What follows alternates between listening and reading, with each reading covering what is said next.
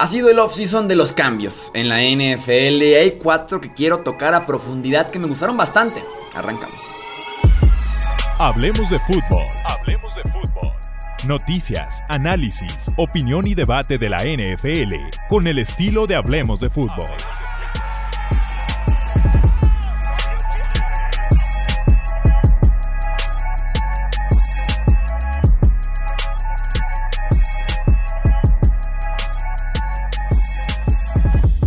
¿Qué tal amigos? ¿Cómo están? Bienvenidos. Estos Hablemos de Fútbol. Yo soy Jesús Sánchez. Así como lo dije, ha sido el off-season de los cambios. Y por ahí ha habido buenos, ha habido malos. Me quiero enfocar en lo positivo.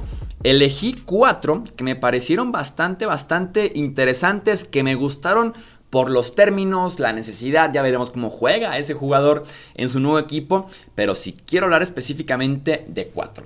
No vamos a hablar de los corebacks, realmente no elegí ningún coreback, aunque en ese sentido se pudiera decir que siempre que adquieres a un coreback franquicia que te convierte en competidor automático, tienes palomita. Hablando de Russell Wilson a los Broncos, por ejemplo.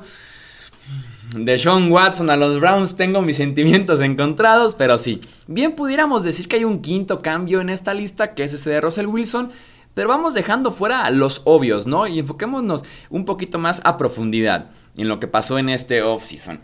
Quiero arrancar con lo que hizo Tampa Bay, trayendo de Nueva Inglaterra al guardia Shaq Mason.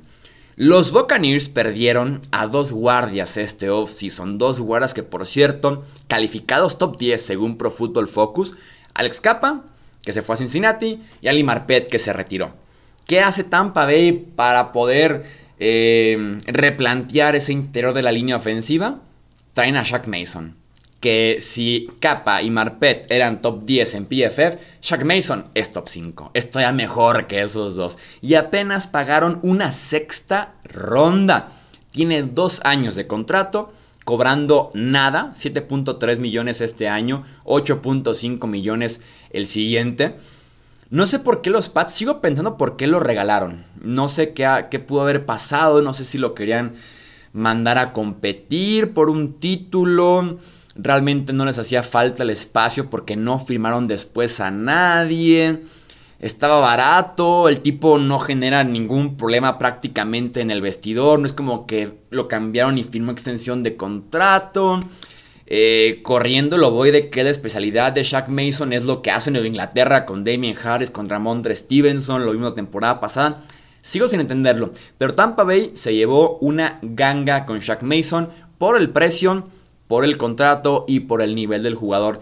Es probablemente mi cambio favorito de este offseason.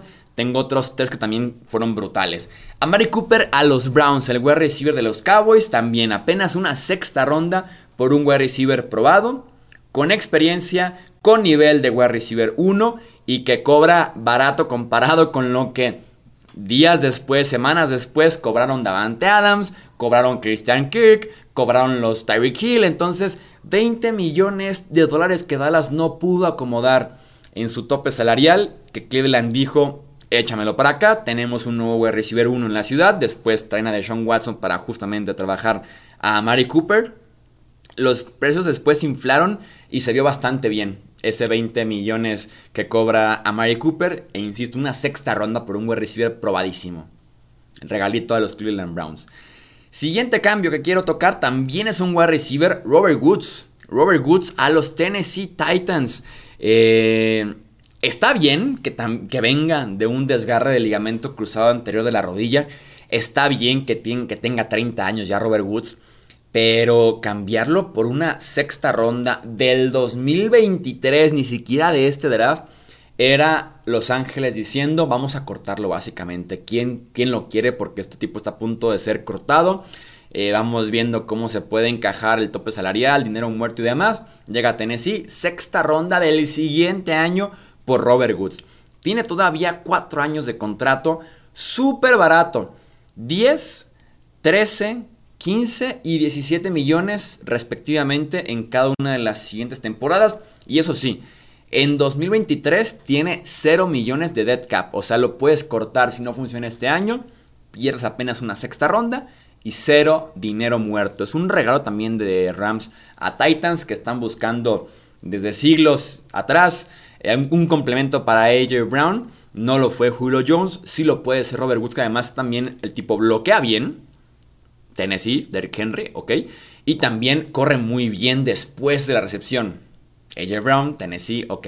Encaja a la perfección Robert Woods, me encantó. Y ya para cerrar, quiero hablar del cambio entre Colts y Raiders. Rock Yacine, el esquinero, por el pass rusher Yannick Ngakwe. Me parece un win-win.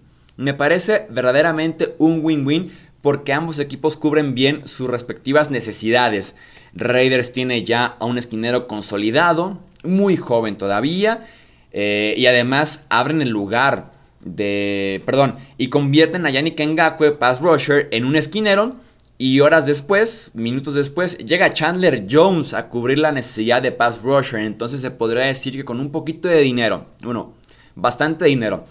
Y Yannick Ngakwe se hicieron de dos jugadores, esquinero y pass rusher. Así que en ese sentido el movimiento es bueno porque cubres dos espacios que había en esa defensiva. Y los Colts traen a alguien que acompaña a Quiddy Pay. Mucho trabajo para el jugador de segundo año. No es un excelente pass rusher. Por algo fue primera ronda en el draft del año pasado. Pero va mejorando, va en su desarrollo. Era pedirle mucho que fuera el pass rusher principal de esa defensiva de Indianapolis.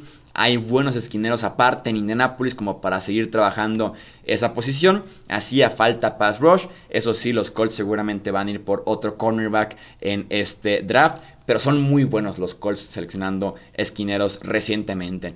Esos son mis cuatro cambios favoritos de este offseason en lo que va, del offseason 2022.